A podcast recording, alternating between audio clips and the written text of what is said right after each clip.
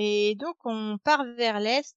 On a fait un, des petits écarts euh, pour aller euh, dans le centre à nouveau, mais par le sud, puisqu'on était vers le Landmanalgar. Le Landmanalgar, au final, c'est euh, c'est une région du Vatna Yokul National Park. Là, on y revient à nouveau. Et euh, donc il y a beaucoup beaucoup de, de, volcans, de formes volcaniques, mais des cônes parfaits et, et des sources d'eau chaude euh, gratuites. Ouais. Pas trop mal. Donc euh, on est parti de ce côté-là pour les refaire. Le temps était pas super beau, donc on n'a pas fait de grosses grosses randonnées, mais on a quand même fait le tour de deux trois cratères avant de continuer vers l'est pour aller au Yoku Sarlon. Et... J'adore les noms. voilà. Et, et le Yoku Charlon, en gros, ce sont des icebergs dans un fjord. Ah, ok, super. Donc euh, d'un coup, on se retrouve, on était dans des volcans verdoyants ou couleur orange et ocre, et d'un coup, on se retrouve dans des paysages, mais on a l'impression d'être sur la banquise. C'est fou, le contraste est dingue. Tout ça, c'est pas si, si loin en fait en termes géographiques, c'est magnifique aussi. Donc euh, ça c'est une grosse destination euh, du sud, donc pour le coup on n'était pas du tout tout seul, mais en même temps le, le paysage ça, ça vaut le coup d'œil quand même. Et il faut savoir que pas très loin non plus du Yoku Sarlon, euh, il y a un petit Yoku Sarlon, si on peut dire, c'est je crois que c'est le Fiel Sarlon. Ok. C'est plus petit, mais il y a beaucoup moins de monde. Ah, c'est bien ça. c'est une belle alternative, je trouve. Enfin, comme les deux sont pas très loin l'un de l'autre, on, on, va voir les deux et on a plus profité du petit que, que du grand. Mais pour voir ces icebergs, euh, vous faites une excursion en bateau? Comment ça se passe? Alors non, c'est possible hein, de se promener en bateau au milieu des icebergs, mais nous on est resté sur la berge Il n'y a pas forcément besoin de plus. Alors il, fait très froid, hein, bah oui. quand même, hein, d'un coup. Et l'eau est vraiment glaciale. Hein.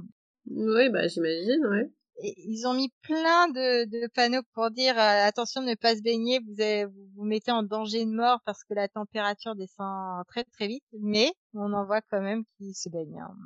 Il y a des barjots partout. Hein. Voilà. Et donc nous on est vraiment resté sur la berge, mais il faut savoir que sur la berge on peut apercevoir des phoques qui sont en train de ah. nager euh, parmi les les icebergs. On entend les icebergs craquer dès qu'il y a un peu de soleil. On en a vu qui ont plongé d'un coup, c'était impressionnant. Ah oui, j'imagine. Pour admirer le paysage, il suffit juste de s'asseoir et de regarder et d'écouter. Et là, les enfants étaient attentifs aussi? Oui, oui, alors eux, ils ont, ils ont vraiment aimé, puisque en plus, il faut savoir qu'un iceberg d'un coup qui se fend en deux et qui, qui coule, ça mhm. fait un fracas énorme, alors qu'avant, c'était silence complet. Ça doit être incroyable. Ça se surprend. Euh puis de partir à la recherche des phoques, euh, de voir s'ils en aperçoivent un euh, qui, monte sa tête ou pas, ou de voir les morceaux d'iceberg sur la berge, euh, sur la plage, ça aussi, de pouvoir le toucher, donc c'est... froid. C'est froid, oui, c'est froid et ça glisse. ah. Et là, ils jouaient, ils pouvaient jouer à cache-cache entre les morceaux d'iceberg ou ils étaient quand même ah plus petits les morceaux Là, il y en avait pas beaucoup puisque ça dépend vraiment des jours et euh, des marées, etc. Donc là, on n'en avait pas beaucoup sur la berge. On avait une belle plage euh, toute noire d'ailleurs et euh, on s'est baladé le long de la plage. Bon, bah continuons. Donc on a fait demi-tour puisqu'on voulait pas revenir vers l'est-est et on a fait demi-tour pour venir en espérant qu'il fasse un peu meilleur quand on voulait faire le Laki. Alors, qu'est-ce que c'est que ça? Et le Laki, c'est une chaîne de volcans qui est à l'origine euh, d'une des éruptions les plus meurtrières d'Islande. Ouh. Et qui est à l'origine apparemment de la Révolution française. Oula. Oui, oui, hein, c'était une grosse éruption. Donc, euh, je crois que ça a tué euh, quelques 20% de la population islandaise à ah. l'époque. Et comme ça a tué le bétail aussi, euh, donc ils sont entrés en famine ensuite. Mais le nuage de cendres a même atteint l'Europe et ce qui a fait euh, des temps de disette juste avant la Révolution française. Donc ils se disent qu'il y a peut-être euh, un lien entre les deux. Ok. Et donc c'est une chaîne de volcans, donc les uns à côté des autres, des petits volcans en plus. c'est même pas le volcan qui a donné la région qui était entré en, en éruption, Et là, pour le coup, il faut, il faut aussi un 4x4 puisqu'on a fait une petite boucle où il fallait à un moment passer dans un, il fallait rouler dans un lac, sur le bord d'un lac. Ou si on s'approchait un petit peu trop du centre, le, véhicule tombait. Hein. Oh. On avait un petit peu peur à ce moment-là et on est là, on est dans des montagnes magnifiques avec euh, du vert, mais des fois du vert fluo, la terre bien noire, des volcans et puis vraiment là pour le coup il y a, il y a beaucoup moins de monde et euh, des cascades magnifiques aussi. Et pour nous tout seuls, quoi. Génial. On doit vraiment se sentir tout petit. Hein. Oui, oui, et puis on se dit mince, mais la nature fait des choses incroyables. Oui, et puis incroyable dans, dans un seul pays. Euh. Voilà, oui, c'est vraiment une nature mais superbe dans, qui est très bien préservée pour le coup, sauf euh, bah, là où il y a vraiment beaucoup de, de touristes. Bah oui, évidemment. Etc ils en ressentent les effets là actuellement. Mais sinon, c'est vrai que c'est très bien préservé et pour eux, c'est très important de la préserver aussi. Donc c'est là où on voit tout un paradoxe entre euh, économie du tourisme et, eh et l'envie de, de, préserver la nature. Pas facile. C'est pas forcément facile. C'est vrai que dans les endroits où on est seul, mais on la savoure, on n'a plus envie de bouger, on a juste envie de s'asseoir et de, de l'observer euh, toute la journée. Et après, vous allez où? Après, euh, donc, on va vers une petite péninsule ouest, au nord de Reykjavik.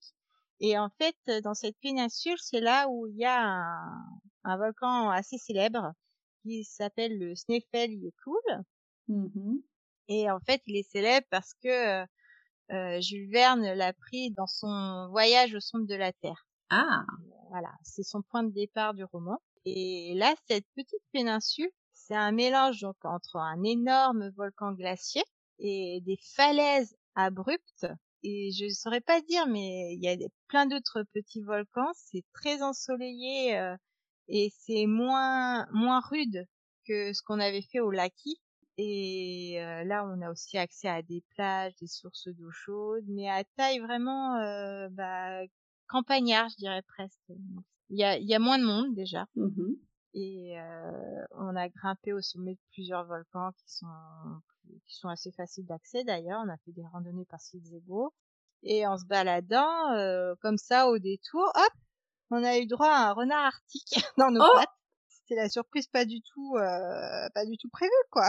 Bah c'est sûr, oui. Et il était sympa le renard. Oui, oui, en fait, c'était un grand renardo. C'est ceux qui quittent le la famille là, puisqu'on est à la fin de l'été pour commencer à chercher son propre territoire. Ah. Et puis il n'était pas du tout farouche, euh, il cherchait à manger tranquille, il n'avait pas peur du tout. Euh. Waouh On a pu le suivre quand même euh, un bon quart d'heure. À partir de là, bah, les enfants se sont plus intéressés aux renards et disaient mais où est-ce qu'on peut en apprendre plus sur les renards? Et on s'est dit bah dans les fjords du Nord-Ouest, eh ben, il y a un musée du renard, donc on s'arrêtera là-bas sur la route.